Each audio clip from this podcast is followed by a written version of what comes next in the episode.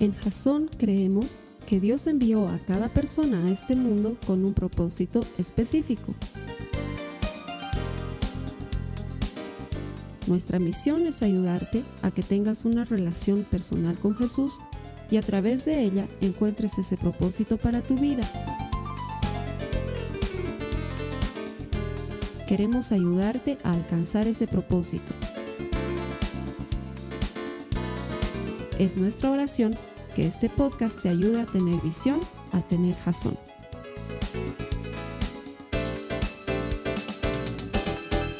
Gracias por conectarte a Jazón como todas las semanas. Te damos la bienvenida a nuestro servicio. Colgamos estas prédicas en internet con el único propósito de ayudarte a desarrollar una relación personal con Jesús. Porque estamos convencidos de que todo el que encuentra a Dios encuentra vida. Así que nuestra oración y nuestro deseo es que por medio de la eterna palabra de Dios tú encuentres ánimo y aliento, que el Señor multiplique sus bendiciones para tu vida y que encuentres esa vida abundante que Él tiene preparada para ti. Gracias por conectarte. Estoy seguro que la palabra de Dios hoy te va a hablar. A los que vienen los domingos siempre les digo, esta es una iglesia linda y me siento privilegiado de predicar todos los domingos ante una iglesia linda porque de veras no estoy mintiendo, trato de encontrar algún feo entre ustedes y no lo encuentro. O sea, veo así con detalle cara por cara y a veces dudo un poquito, pero la verdad es que están todos bien. Si no te invito a que mires a tu hermano que está a tu lado, de veras, míralo. Seguro que es súper lindo, súper churro, súper churro. No sé qué hace. Hermanos, por favor, si alguna vez ustedes quieren venir a La Paz, Bolivia y son feos, no tengan pena. En Jazón son bienvenidos. Los hermanos no me hacen caso, no quieren invitar a los feos, pero los feos también son bienvenidos. Y te vuelves más lindo todavía cuando vienes con corazón dispuesto. Estoy seguro que ese es tu caso porque si no, no estarías aquí. La Biblia dice que Dios es galardonador, premia, recompensa a los que le buscan. Cada vez que tú decides honrar a Dios y ponerlo como lo número uno de tu vida, entregarle el primer día de tu semana, Él va a cumplir su promesa. Él honra a los que le honran. Gracias por estar aquí. Bienvenido. Vamos a seguir con nuestra serie. Se llama Descontaminación del alma. Y es porque hemos entendido, la semana pasada poníamos la base, hemos entendido que nosotros no somos, no somos cuerpos con alma. El mundo entero gira en torno al culto al cuerpo. ¿Sí? Que si tenemos que vernos bien, que si tenemos que eliminar las arrugas, que botox, que esto, que el otro, y ejercicios y descontaminarte de lo que comes y mejor si nos volvemos veganos y hay muchas corrientes en relación a cuidar el cuerpo. ¿Y sabes qué? no tengo nada en contra de que te cuides. Pero así como cuidamos nuestro cuerpo, deberíamos cuidar nuestra alma, porque no somos cuerpos con alma, sino somos almas con cuerpo. En algún momento nuestro cuerpo va a descansar, pero nuestra alma va a permanecer delante de Dios siempre. Nuestro cuerpo va a dejar de ser y todo lo que significa enfermedad, dolor, va a desaparecer pero nuestra alma, esa va a permanecer delante de Dios siempre. Y así como cuidamos nuestro cuerpo, también deberíamos cuidar nuestra alma. La mayor parte de nosotros no estamos conscientes de ese hecho y por eso vivimos llevando una pesada carga en nuestras vidas y sintiéndonos desanimados y abatidos, aunque no estén andando mal las cosas en nuestra vida necesariamente. La semana pasada hablábamos sobre esa alma sin descanso. Esa sensación que tienes de que tu mente nunca para, que, estás por dormir y no puedes dormir porque sigues con una y otra cosa. Y tienes tantas actividades y tantas preocupaciones y sientes que tienes pendientes y cosas sin terminar y vives agitado, angustiado y vas en pos de algo y no te satisface y estás buscando tal cosa y no termina de convencerte y nunca terminas por saciarte. Y acumulamos y buscamos y tenemos y logramos y sin embargo no nos sentimos satisfechos y esa alma necesita parar darse un descanso. Es más, Jesús lo, muestra de esta manera. Te dice, ¿para qué vives correteando y acumulando si hoy mismo podría pedirse tu alma? Hubo un hombre, dice Jesús, que acumuló y acumuló y luego se le ocurrió la brillante idea y dijo, construiré graneros más grandes y los haré enormes para acumular más y más y entonces descansaré. Y Jesús dice, necio, hoy mismo se te pedirá tu alma.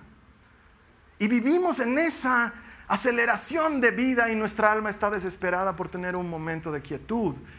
La semana pasada aprendíamos que hay que estar quietos y esperar en Dios y conocerlo a Él. Detenernos por un momento para darle descanso a nuestra alma.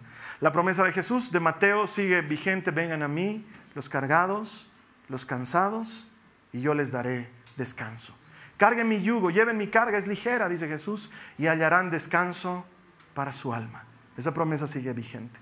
Hoy vamos a hablar del alma también, pero de una cosa diferente. La semana pasada era un alma sin descanso, esta semana es un alma pesada. Y te quiero contar algo que me pasó cuando recién me había casado.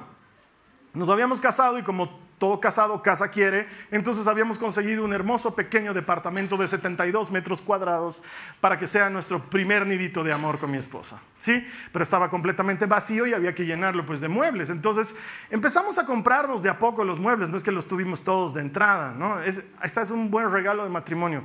Regalan muchas vajillas, regalen muebles. ¿Sí? Pónganse de acuerdo entre dos o tres y regalen una vitrina. Digamos, O sea, no sé, eso realmente es útil y nadie te lo da. Tienes vajillas y vajillas y no tienes dónde poner las vajillas. Ok.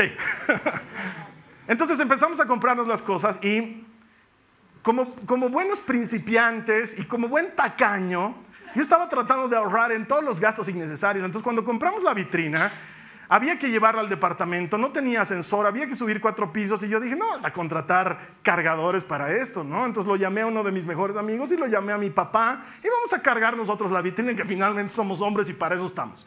Entonces empezamos a cargar la vitrina y era realmente pesada y difícil. En las gradas, dar esas curvitas, no sé si has visto ese capítulo de Friends en, los que, en el que Ross y Chandler tratan de meter un cine, es difícil, ¿ya? Y nosotros estábamos con eso. Cuando ya estamos llegando al tercer y cuarto piso y estamos dando la curva para entrar a mi departamento y la puerta estaba cerrada. Entonces mi papá y mi amigo estaba, mi papá estaba más arriba, mi amigo estaba al medio y yo estaba abajo aguantando ahí la, la vitrina porque claro, el más fuerte tiene que estar ahí abajo aguantando. Entonces... Entonces mi papá me dice, la, puerta está cerrada, me dice. Y yo lo miro desde abajo y le digo, hay que tocar el timbre, pues la Carly está adentro. Entonces mi papá me dice, ¿vas a aguantar? ¿Vas a aguantar? Sí, le digo. Él deja la vitrina y se va a tocar el timbre y en eso siento todo el peso de la vitrina y yo, me está... Y mi amigo trataba de, y mi amigo es flaquito, ¿ya? Entonces él trataba con todos sus esfuerzo, ya, ya, ya no sentía lo que, y casi me paso al otro lado. Era un peso sobrehumano. Ya después salió la Carly, mi papá y jalaron la vitrina y yo, no lo hice intencionalmente para probar la resistencia del muro detrás. Todos mis movimientos están fríamente calculados. Lo sospeché desde un principio. Síganme los. O sea, realmente fue una cosa muy, muy pesada. ¿Y por qué te pongo esa ilustración? Porque muchos vivimos con cargas de ese nivel. No físicas, en nuestra alma. Sentimos una pesadez interior. Sonreímos por fuera, pero por dentro las cosas no están bien. De hecho, he estado leyendo un estudio que hablaba sobre que nuestra generación es la generación que tiene un mayor porcentaje de personas que viven con un nivel de depresión leve, pero continua. Es decir, no están deprimidos al grado que necesitan terapia psicológico, psiquiátrica o pastillas o algo así, sino que tienen esa sensación de que si bien no todo está mal, pero tampoco está bien y es una depresión leve pero continua, mucho tiempo de insatisfacción, de desgano, de pesadez. De, ¿Estás triste? No, pero tampoco estoy alegre, digamos. O sea, ¿y qué tienes? No, no sabes explicarlo. Está ahí. Una tristeza continua, hasta sin un motivo aparente. A esta bolsa hay que sumarle la gente que tiene razones para estar angustiada y sufrida. Y sienten el peso y lo están cargando. Y como que la vida se hace pesada un día y otro día. Y este tema no es ajeno a Dios, ni es ajeno a su palabra. Mira cómo se queja David en el Salmo 42, en el verso 5. La primera parte dice, está hablando, sé a sí mismo David, y dice, ¿por qué te desesperas? Alma mía? ¿Y por qué te turbas dentro de mí? Él mismo vivía este tipo de apesadumbramiento, por llamarlo de alguna manera, de, pesadez. Y, y, David la tenía clara, no somos cuerpos con almas, sino que somos almas con cuerpo. Entonces, eh, por extraño que parezca, él le habla a su alma y le dice, ¿qué te abate, alma mía? ¿Por qué estás ¿Por qué estás deprimido? ¿Qué tienes? Y creo que hay tres motivos principales por los cuales las personas nos deprimimos. El primero es porque nos deprimimos por las cosas del pasado. Arrepentimientos continuos y torturas que vivimos en nuestra mente una y otra vez. Como le pasaba a Jeremías, mira lo que dicen las lamentaciones en el capítulo 3, los versos 19 al 20. Esta serie tiene mucha Biblia porque tengo la esperanza de que la palabra de Dios sea la que logre ese cambio en el alma. Porque mis palabras mucho no van a poder hacer, pero la palabra de Dios tiene poder. Mira lo que dice eh, Jeremías en las lamentaciones, vaya título además del libro, ¿no? En las lamentaciones está hablando y dice, acuérdate de mi aflicción y de mi vagar, le está diciendo a Dios, del ajenjo y de la amargura. Ciertamente mi alma lo recuerda y se abate mi alma dentro de mí. Primer gran problema. Cuando vivimos reprisando esos duros momentos de mi vida. Yo le llamo la sesión de mocos. Es cuando tú solito te haces una buena porción de pipocas y te sacas un bote de helado y proyectas delante de ti las tragedias de tu vida. Entonces empiezas a moquear de continuo, ¿no? Y lloras y te lamentas por todas esas cosas duras y difíciles, la niñez dura que has vivido, las injusticias que te han hecho y lo que nadie te entiende y lo que tanto te esfuerzas y nadie lo valora, nadie te agradece y lo recuerdas una y otra vez. Generalmente esta sesión de mocos viene antes de una sesión de reclamos, ¿no? Generalmente 15 minutos antes de que llegue la persona a la que le vas a reclamar, para tener todo fresquito y listo, para recordárselo desde 1825, cuando esto comenzó. Pero según lo que dice la Biblia, abate tu alma, lo recuerdas y le está añadiendo un peso más a tu alma, una carga más. Aquí en Bolivia estamos terminando una época eh, que se conoce como a las citas, es una época en la que hay gente que cree que eh, hay un personaje que le llaman el Dios de la abundancia, que está cargado de miles de cositas y la gente cree, los que creen en esto, que si se compran una de esas miniaturas la van a tener en grande a futuro. Y alguna vez han tratado de hacer una emulación del Equeco, así se llama este personaje, una emulación del Equeco en vivo, y lo cargan. Pero lo cargan pues con cositas de cartulina. A ver, cárguenlo con costal de harina, costal de azúcar y el camioncito y la casa propia. O sea, los ladrillitos y los baldes y el cemento. Ese tipo con razón es enano. Realmente, claro. ¿Cómo puedes vivir con toda esa carga encima? Algo similar hacemos nosotros. La carrera que no estudié. El negocio en el que invertí mal las veces que le he fallado a mi esposa, la manera en que he tratado a mis hijos, la relación quebrada que tengo con mis padres, la incapacidad que tuve de solucionar ese problema y esta enfermedad que no se pasa. Y, tu alma es la que está cargando eso. Cosas del pasado que abaten tu alma. Ahora hay otras personas que se abaten por las cosas del presente. Y con razón, el mundo está volando y nos llena de ansiedades metas y tiempos. Tengo que cumplir con esto hasta tal día. Y con el banco tengo que cumplir hasta el 15. Y te llaman los de la telefónica para decir, no se olvide que tiene su factura pendiente y tiene que pagarla hasta el 8. Y tienes que regularizar tú esto hasta el 10. Y es una cosa y la otra. Y es el presente. ¿Y qué pasa si? Y esto. Y, y de repente te sientes un dolorcito. Y de repente no puedes dormir bien en la noche. Y el presente angustia. Hay muchas personas que se sienten angustiadas por lo que están viviendo ahora o sencillamente porque su ahora no es como se imaginaban que iba a ser. Yo pensé que cuando iba a salir profesional iba a ser diferente y la vida que estoy viviendo no me gusta. O yo pensé que casándome iba a encontrar eso que estaba buscando y mi pareja no es el compañero que yo estaba esperando. O yo pensé que teniendo hijos iba a vivir una etapa linda y hay ratos en que quisiera meterlos al inodoro y largar el agua, pero se trancaría y me trae más problemas. Y, el presente te angustia. El presente te trae pesadez a tu alma. Hay mucha gente que vive en ese estado de pesadez. O gente que está angustiada y ansiosa por el futuro. Mira, Jesús le pasó. Marcos 14, 34. Está hablando con sus discípulos y les dice, mi alma está destrozada de tanta tristeza. hasta el punto de la muerte. Quédense aquí, velen conmigo. ¿Cuándo era esto? Horas antes de ser entregado, en el huerto de Getsemaní.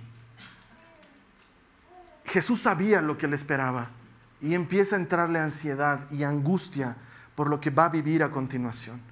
Tan grande es la pesadez de su alma que orando le dice a su padre, por favor, si es posible, que no tenga que beber yo esta copa. Tan grande es la pesadez de su alma que en un momento, en la cruz del Calvario, dice, Dios mío, Dios mío, ¿por qué me has abandonado? Y quizás estás pasando por eso. Tal vez esa es tu situación. Tal vez te angustia el futuro. No sé si podré pagar la colegiatura de mis hijos. ¿Me alcanzará? No sé si estaré ahí para verlos salir bachilleres. No sé si estaré ahí para cuando se gradúen. No sé si estaré ahí para cuando... No sé si qué pasa si me enfermo. ¿Qué pasa si le doy ese problema a mi esposa o qué pasa si les fallo de esta manera a los míos y no sabes si vas a hacerlo y, y el futuro te genera ansiedad y desesperación aun cuando no ha ocurrido y estás llevando esa pesada carga. Entonces, realmente no es que hay un problema, no es que algo malo está pasando, pero es un nivel de tristeza continuo, permanente, que con el tiempo se vuelve insoportable. Cuando era más jovencito, porque ahorita sigo siendo jovencito, cuando era más jovencito, em, resulta ser que a mí me gustaba bailar, ¿sí? Es una etapa de mi vida que nunca les he contado. y no voy a hacer mucho detalle. Me torcí el tobillo bailando de una muy mala manera. No, no, no, no, tuve la precaución de cuidar ese tobillo cuando estaba lastimado. Le pasé una pomada y una venda y eso fue todo. Y un par de meses después, yo usaba botas también, una época. Entonces pisé mal en una piedra y el mismo tobillo se volvió a lastimar y a la semana tenía que bailar en la entrada folclórica de mi colegio. Entonces realmente esa, esa no sé si mi mamá se acordará, pero era mi rodilla, una cabeza y mi pie. Era enorme y negra. No, hasta yo le puse nombre, se llamaba Oscar. en serio, le hablaba, le decía, Oscar, tienes que bajar, tengo que bailar caporales, no voy a poder bailar. Bailé caporales con el dolor con el tiempo nunca, nunca hice nada especial, la hinchazón bajó y supuestamente se sanó, pero a raíz de eso, cuando iba a hacer taekwondo, porque hacía también taekwondo, hay varias cosas de mi vida que no sabes, eh, nos hacen sentar pues en la posición de flor de loto, ¿sí? Entonces cuando cruzaba mis piernas no podía meter mi pie debajo de mi otra pierna porque me hacía ver a mi abuelita en paños menores y esa es una idea que no quiero tener en mi mente, era un dolor y un sufrimiento indescriptible. Entonces dejé de sentarme en flor de loto y yo me sentaba de manera diferente y dejé que el tiempo pase durante mucho tiempo. Según yo, eso había pasado. Pero cada vez que quiero sentarme así, me duele el odioso tobillo. Una semana atrás estaba jugando fútbol con unos amigos míos y en lo que llega una pelota, yo piso mal y siento otra vez el odioso dolorcito ese que tengo en el tobillo derecho. Entonces voy a sentarme un rato y a mover mi pie a que se me pase. Y se me acerca uno de mis amigos que es traumatólogo. Y me dice, ¿qué ha pasado? No, nada, le digo, es solamente una vieja lesión. Son años de años que tengo un punto donde me duele y me aprieta y me dice, ¿te duele aquí? Sí, ahí me duele, no me hagas. me movió un poco y me dijo, esto es fisioterapia, hermano. Si esto vas a fisioterapia, se te pasa. No tienes nada roto, no tienes nada desgarrado. Es solo fisioterapia y se te va a pasar.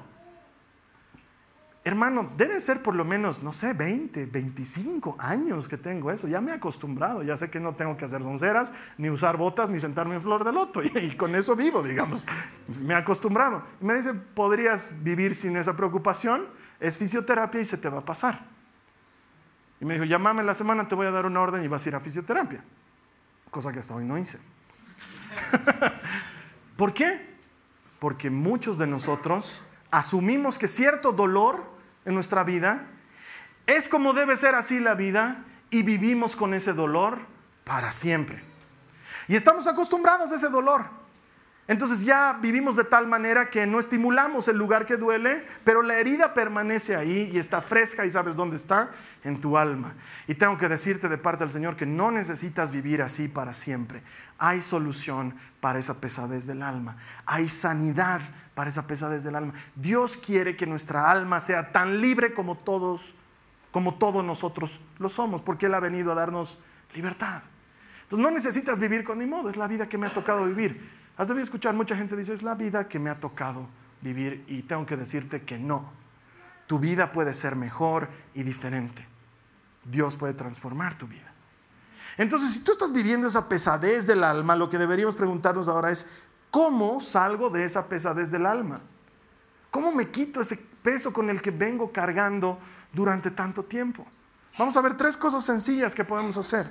La primera, recordar la fidelidad del Señor. Así como recordamos las cosas malas, necesitamos aprender a recordar las cosas buenas. Mira, vamos a volver a leer el mismo Salmo 42 en el que David se estaba quejando, pero vamos a ver cómo él cambia esa mentalidad, hace un shift, un, cambio, un giro. Mira, el Salmo 42 dice, ¿por qué te desesperas, alma mía? ¿Y por qué te turbas dentro de mí? Y mira ahí el cambio de mentalidad. Dice, espera en Dios. Hasta empieza a predicarse a sí mismo. Espera en Dios, pues he de alabarlo otra vez. Por la salvación de su presencia. Dios mío, mi alma está deprimida. Por eso me acuerdo de ti. Porque mi alma está deprimida. Por eso me acuerdo de ti porque estoy en momentos de tristeza, por eso me acuerdo de ti. Entonces, ¿qué cosas te puedes acordar? Acordate cuando el Señor te salvó, por ejemplo. Debes recordar ese momento en el que aceptaste a Cristo, ese momento que hubo un cambio. Muchos de nosotros hemos vivido ese momento en dolor, estábamos pasando por alguna decepción o por alguna tristeza y el Señor vino y te salvó y sentiste como tu alma era limpiada y sentiste como la carga de años era quitada y te sentiste nuevo. Eso mismo puede hacerlo Dios hoy otra vez porque Él no ha cambiado. Entonces recuerdas el favor del Señor y recuerdas cómo te rescató y empiezas a sentir nuevamente descanso para tu alma o recordar esas veces que has estado orando y parecía que no iba a haber respuesta. Y como de pronto Dios hizo algo poderoso y extraordinario. Y atendió tu oración y te sentiste respondido y te sentiste bendecido. O quizás lo que necesitas recordar es esa vez que pediste ayuda entre los hermanos y los hermanos te, cobijaron y acudieron y, y, en apoyo a ti oraron y te dieron palabras de ánimo y estuvieron ahí para ti. O sentiste que no tenías lo que hacía falta para el mes y Dios proveyó sobrenaturalmente eso que te estaba faltando y viste su mano provisora, porque sabes que el ateo dice que Dios no existe, pero no puedo negar, cientos de cosas en mi vida que si no hubiera sido Dios, no tengo otra explicación que darles porque no tenía y de pronto tuve y Él estuvo ahí para mí. O a lo mejor ese versículo bíblico que estabas leyendo una mañana y saltó como si hubiera saltado de la pantalla y te habló y sentiste como Dios estaba hablando directo al corazón. O esa canción estabas manejando, o tal vez estabas cocinando y escuchaste una canción y era la presencia de Dios visitándote y abrazándote en ese momento y haciéndote sentir protegido, cuidado, diferente especial y, tu alma se renueva, encuentra descanso cuando recuerdas las cosas buenas que hizo el Señor para ti. Yo me acuerdo que cuando era muy muchachito, recién conocía al Señor y yo oraba por tres cosas. Le decía al Señor, Señor, quiero ser predicador. Es lo, lo, que más quiero, por favor, Dios, quiero ser predicador. Y lo segundo, te conté, ¿no? Escuché a un hermano que un día nos reunió un grupo de muchachitos, sacó la Biblia, la abrió y dijo, el buen pastor. Y empezó a leer, ¿no? El Señor es mi pastor, nada me faltará. Y hacía pausa y decía, eso quiere decir que el Señor nos guarda y nos cuida y que nada nos va a hacer falta. Y yo veía eso y decía, ¿cómo hace eso? ¿Cómo agarra algo de la Biblia y nos habla tanto? Entonces yo llegué a mi casa y oraba y decía, Señor, quiero ser predicador, yo quiero ser predicador, algún día quiero hablarle a la gente de ti, número uno. Número dos, yo sé que estoy changuito y puede sonarte loco, Padre, pero yo quiero conocer a mi esposa desde ahorita. Solo no me digas que es mi esposa. No me vayas a avisar porque me conozco, lo puedo arruinar todo. que yo no sepa que ella es mi esposa, pero de manera que cuando ya llegue el momento de que sea mi esposa, seamos tan buenos amigos que sea una gran relación. Yo oraba por eso. La tercera cosa, no me acuerdo por qué oraba. Me ha debido dar el Señor, no tengo idea.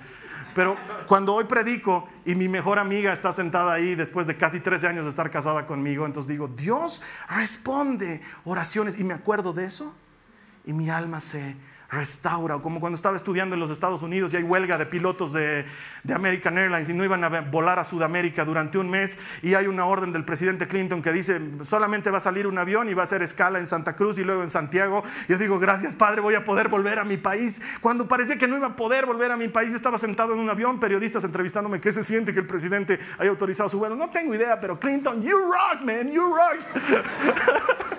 Cuando me acuerdo que Dios es capaz de proveerme a ese nivel, entonces me doy cuenta que Él no falla, que no desampara. O esa vez que a mi papá le dio su tistapi, le dio una chiripiorca, casi se nos muere, estaba tirado ahí en el piso convulsionando. Yo no sabía qué hacer, entonces empiezo a ayudarle y de pronto aparece un hombre. No tengo idea quién es, pero empieza a darme instrucciones. Me dice, ponlo de lado, mueve su cabeza, vas a meter tu mano a su boca y vas a sacar su lengua, te va a querer morder. Me daba instrucciones, yo hacía todo lo que él me decía. Y una vez que has hecho eso, sopla sobre su cara, traigan agua, ponle agua encima. Él no hacía nada, él solo daba instrucciones. De pronto mi papá reacciona, mi mamá llorando, mi hermano desubicado, mi esposa, mis huevos, todos ahí. Y mi papá de pronto reacciona. Y el hombre desaparece. No sé dónde estaba. ¿Quién era el que me había ayudado? Y mi papá estaba bien de haber estado mal. Y lo llevamos al neurólogo y etcétera. Y esa misma noche cuando orábamos,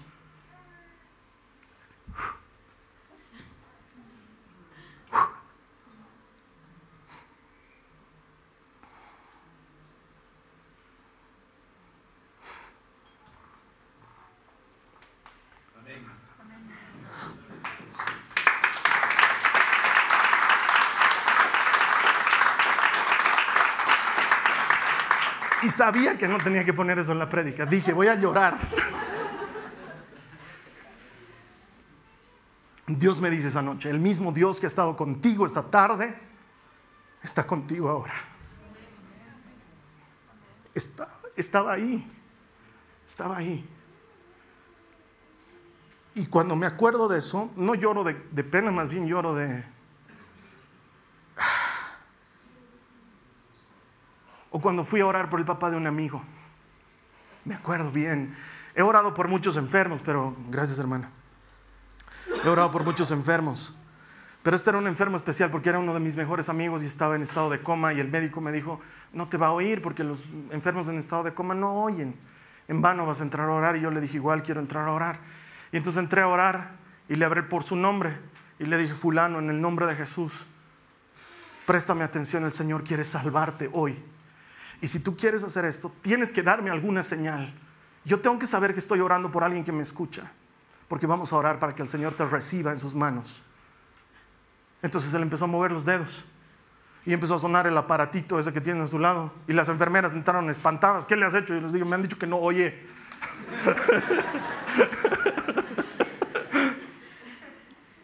Entonces les dije, ahora, ahora que me oye, ustedes no se metan, tengo que orar por él. Y le dije, fulano, tienes, yo sé que no puedes repetir con tus palabras, pero tienes que repetir en tu alma, digo conmigo, Señor Jesús, te pido perdón de mis pecados y te entrego mi corazón. Y después de eso, a las tres horas mi amigo me llama y me dice, Carlos Alberto, mi papá ya murió, pero pudiste orar con él. Y el médico ahora quiere hablar contigo, dice que tú lo has hecho morir.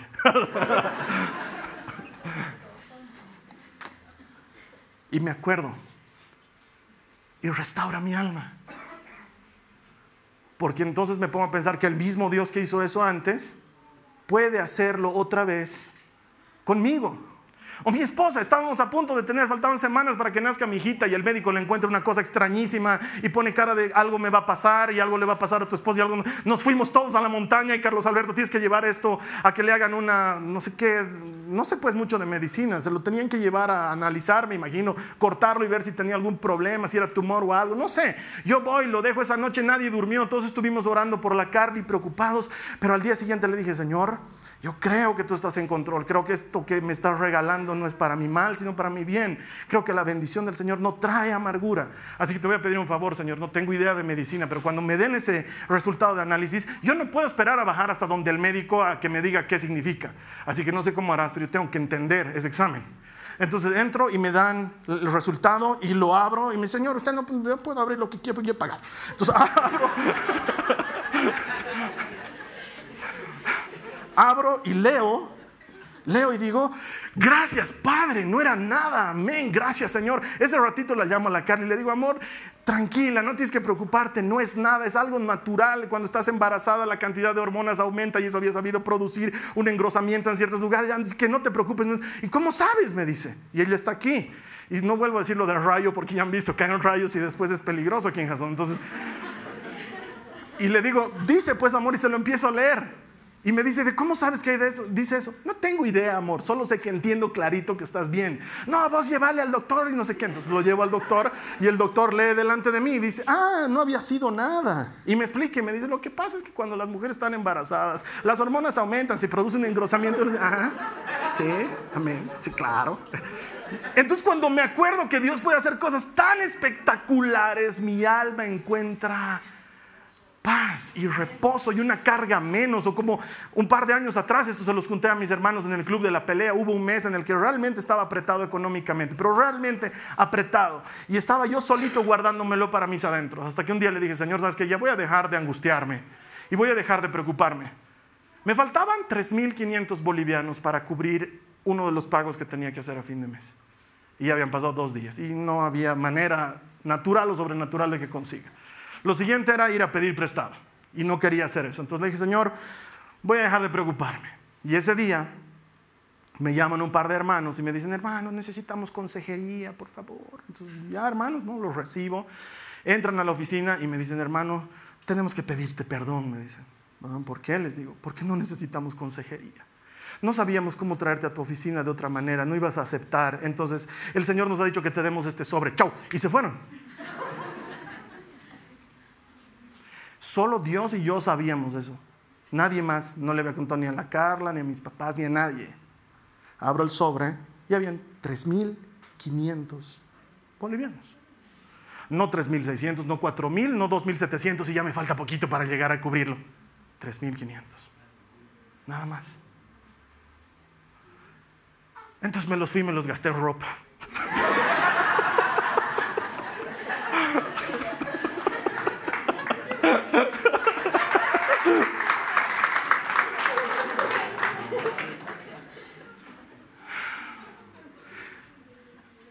Cuando me acuerdo de esas cosas, me trae paz. Porque sé que en otra, si me falta, Él no me va a hacer faltar. Ese día, lo único que le dije a la Carly es, he aprendido que mi empleador se llama Jesucristo, que trabajo para Él. Y cuando recuerdo eso, trae paz a mi alma pesada. Recordar las cosas buenas que ha hecho el Señor contigo. La segunda es igual de efectiva puedes desahogarte en el Señor, puedes llorar con el Señor, puedes quejarte con el Señor, puedes lamentarte con Él. Él puede manejar tus quejas. No es que se enoja. Me acuerdo que una vez cuando era muchachito todavía, había una época en la que estaba sufriendo mucho en, mi anterior grupo de oración, porque bueno, me porté mal también, me tenía el pelo de rubio y me suspendieron. Sí, no era gran portada mal, pero yo era predicador ya entonces, entonces me teñí rubio yo me teñí rubio, iba a desaparecer durante un mes de vacaciones, nadie me iba a ver, pero me vieron. Justo una hermanita se graduó de abogado, hizo una reunión en su casa, tuve que ir, estaba rubio, se enteró mi líder, me castigaron. Fue, un año muy duro porque todo el mundo predicaba, yo no podía predicar y sentía que la gente me criticaba y la verdad es que hablaba mal de mí y, era una cosa muy fea. La única que sabía de mis sufrimientos era la Carly y mi mamá con las que me quejaba. Pero un día, y ya era grandecito, no era chiquito, no era 17 añero, ya estaba grandecito decidí salirme de mi casa y irme a buscar a Dios, entonces tomé mi bicicleta, en serio, tomé mi bicicleta, porque dije no quiero ni auto, ni Depeche Mode, ni nada, quiero bicicleta, y me fui manejando bicicleta más allá de Aranjuez, hasta que llegué a un lugar donde parecía que nadie me iba a encontrar, y ahí tiré mi bicicleta y me puse a llorar, a llorar, y a decirle al Señor, ¿por qué permites que me hagan esto? Y mi único deseo es servirte. Y lloraba y lloraba, y empezaron a pasar las horas, y empezó a hacerse de noche. Entonces le mandé un mensajito de texto a mi mamá. Había mensajitos de texto ya en esa época. Le mandé un mensajito de texto a mi mamá. Dice, mamá, estoy bien, estoy llorando, no te preocupes. Porque dije, mi mamá se va a pegar el julepe, salió en la tarde y es de noche. Hasta que empezó a ponerse oscuro. Y luego oscuro, oscuro. Y si no sabes la diferencia entre oscuro y oscuro, oscuro es porque nunca has estado donde no hay luz y es oscuro, oscuro. O sea, puedes contar las estrellas y no ves tus dedos, digamos, ¿no? Es oscuro, oscuro. Entonces ya empecé a volver a mi casa con un poco de susto, digamos, ¿no? Porque estaba realmente alejado y empecé a pedalear y bueno, esa es otra historia, pero ahí llorando con Dios y derramándole mi corazón, quejándome, sentí su abrazo. Él puede manejar eso. No es que te va a decir, ya, deja de lloriquear, ¿qué haces aquí? Machito, machito, salga adelante. No. Mira lo que dice la palabra de Dios. Salmo 142, versos 1 al 5, dice. Clamo al Señor, ruego la misericordia del Señor, expongo mis quejas delante de Él y le cuento todos mis problemas. Cuando me siento agobiado, solo tú sabes qué camino debo tomar. Vaya donde vaya, mis enemigos me han tendido trampas. Dime si no te identificas con lo que dice a continuación. Dice, busco a alguien que venga a ayudarme, pero a nadie se le ocurre hacerlo. Nadie me ayudará. A nadie le importa un bledo lo que me pasa. Entonces oro a ti, Señor, y digo, tú eres mi lugar de refugio. En verdad, eres todo lo que quiero en esta vida. David sentía algo similar a lo que tú y yo sentimos. No es ajeno a Dios nuestro sentir. Puedes ir y desahogarte en Dios. Sabes que puedes dejar tus cargas en Él porque Él tiene cuidado de ti. Puedes dejar tus cargas en Dios. ¿Sabes por qué? Porque a Él le importas. Le importas. Él te conoce. Existes para Él y puede manejar tu honestidad. Puedes ir a llorar, a quejarte, a decirle no entiendo. Y Él no se va a enojar. Él te va a agarrar en sus brazos de amor y te va a cobijar. El año pasado, o tal vez un poquito más, más atrás, entro una noche a despedirme de mis hijitas. Ya estaban las dos acostadas, la luz apagada. La Carly ya las había acostado y habían pasado unos minutos. Y yo entro y la encuentro a mi Nicole lagrimeando en su cama. Y le digo, hijita, ¿qué pasa? Le digo. Nada, me dice. ¿Qué tienes, mi amor? Solo estoy triste, me dice. Entonces la abrazo. Solo eso. Como papá, duele. Pero qué lindo. La abrazo y ella se pone a llorar. Me acariciaba con su manito. Pucha.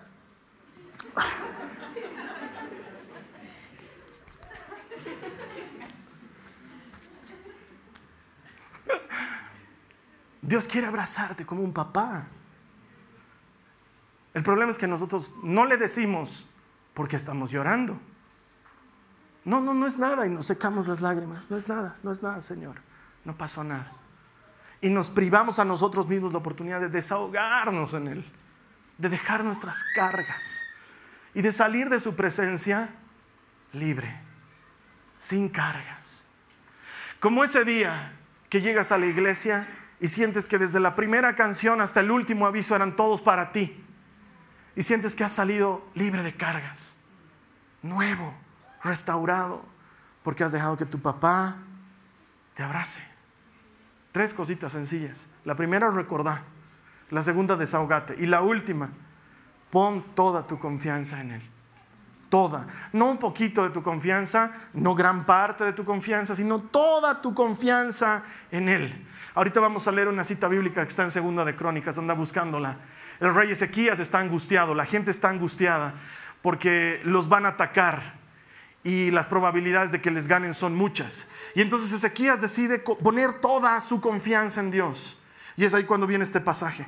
Habla con los israelitas del lugar y les dice, sean fuertes y valientes. No tengan miedo ni se desalienten por causa del rey de Asiria o de su poderoso ejército porque hay un poder mucho más grande a nuestro lado. El rey podrá tener un gran ejército, pero no son más que hombres. Con nosotros está el Señor, nuestro Dios, para ayudarnos y para pelear nuestras batallas por nosotros. Las palabras de Ezequías alentaron en gran manera a la gente. En pocas palabras, lo que, lo que, el, lo que Ezequías les estaba diciendo es, ellos tienen lo que tienen, pero nosotros tenemos lo que el Señor tiene.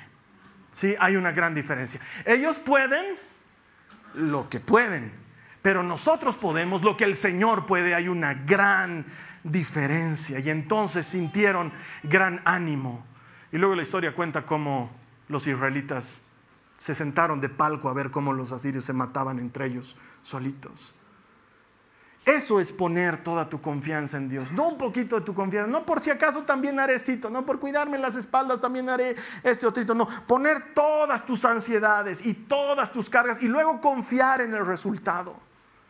Confiar en que el resultado va a ser bueno porque tu Dios es bueno. Hay cosas sobre las que no tenemos control.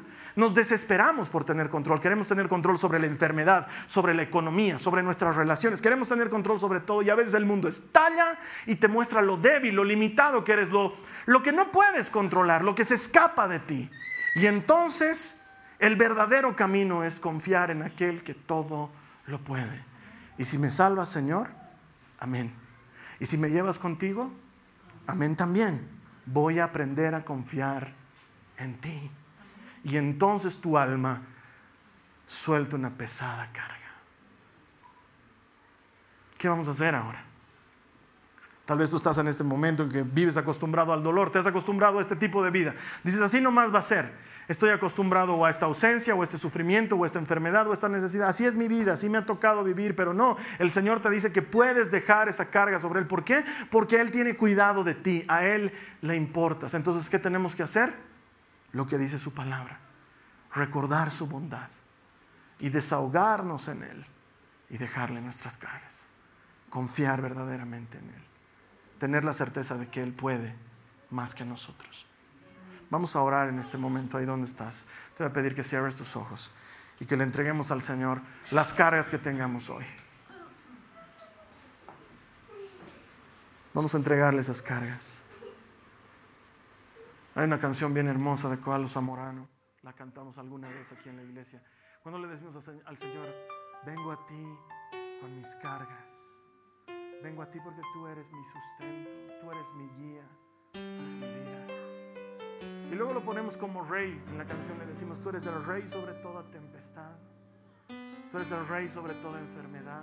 Tú eres el rey sobre toda circunstancia, sobre todas mis batallas. Tú eres el rey. Un acto de confianza de un hijo, de una hija que se deja abrazar por su padre y llorando se desahoga en él. Si eso es lo que necesitas, este es el mejor momento. Cierra tus ojos y vamos a evitar toda distracción. Necesitamos aprender a estar quietos delante del Señor. Y por unos cuantos segundos, solo por unos segundos, no te desesperes por lo que voy a seguir orando, sino vamos a estar en silencio, pero aprovechar de descansar en sus brazos. Es un par de segundos.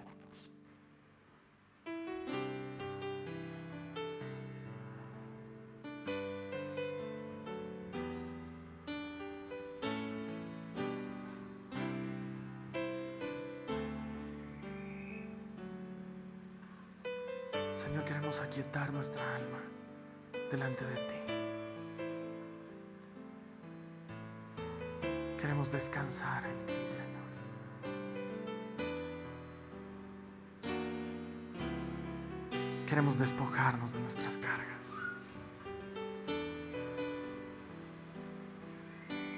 Recíbenos en tus brazos. Y si es tu caso, hermana, hermano, sin abrir tus ojos, si es tu caso de tener el alma pesada, apesadumbrada, entonces vas a orar conmigo. Vas a decirle al Señor, Señor Jesús, estoy angustiado. Mi alma está pesada. Quiero dejar mi carga. Quiero dejar mi carga a tus pies. Ayúdame, Padre, a traer a mi memoria todas esas cosas buenas que tú has hecho por mí, que hacen que hoy esté en este lugar. Porque si hoy estoy aquí, es porque has sido bueno conmigo en algún momento.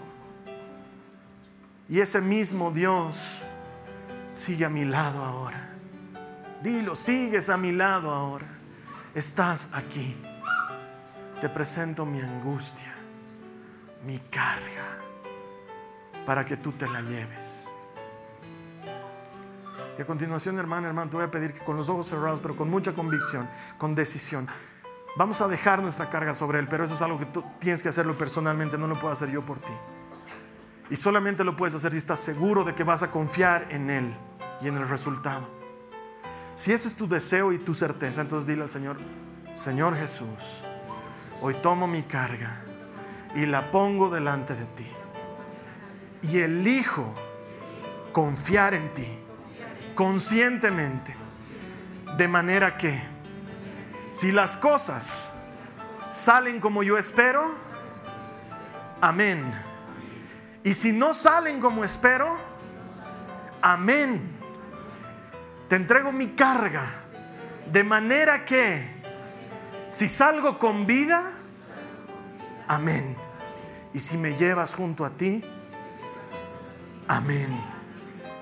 Quiero confiar en ti con todo mi corazón. Dejo esta carga a tus pies en el nombre de Jesús. Amén. Amén.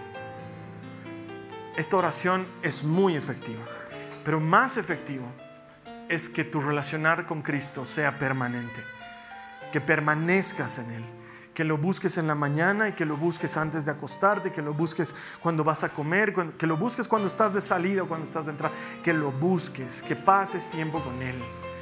La promesa y la garantía es que tu vida nunca más va a ser la misma que Él se lleva cargas y restaura vidas y transforma circunstancias como nadie más en el universo entero lo puede hacer.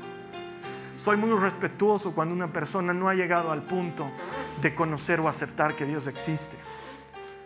Pero no puedo negar que Él existe por todas las cosas que he visto en mi vida. Cosas que sin la mano de Dios interviniendo en ellas hubieran sido imposibles. No podría contarlas hoy. Ese mismo Dios está a tu lado hoy y quiere obrar en tu vida. Dale una oportunidad. Déjalo vivir a tu lado cada día. Y luego vienes tú y me cuentas cuántas cosas buenas ha hecho el Señor por ti.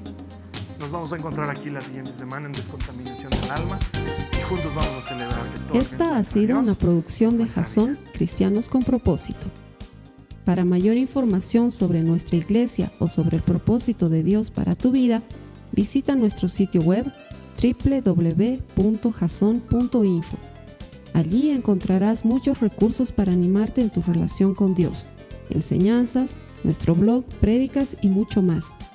Te lo deletreamos www.jazon.info. También puedes visitarnos en nuestro sitio en Facebook www.facebook.com barra Que Dios te bendiga abundantemente. Muchas gracias.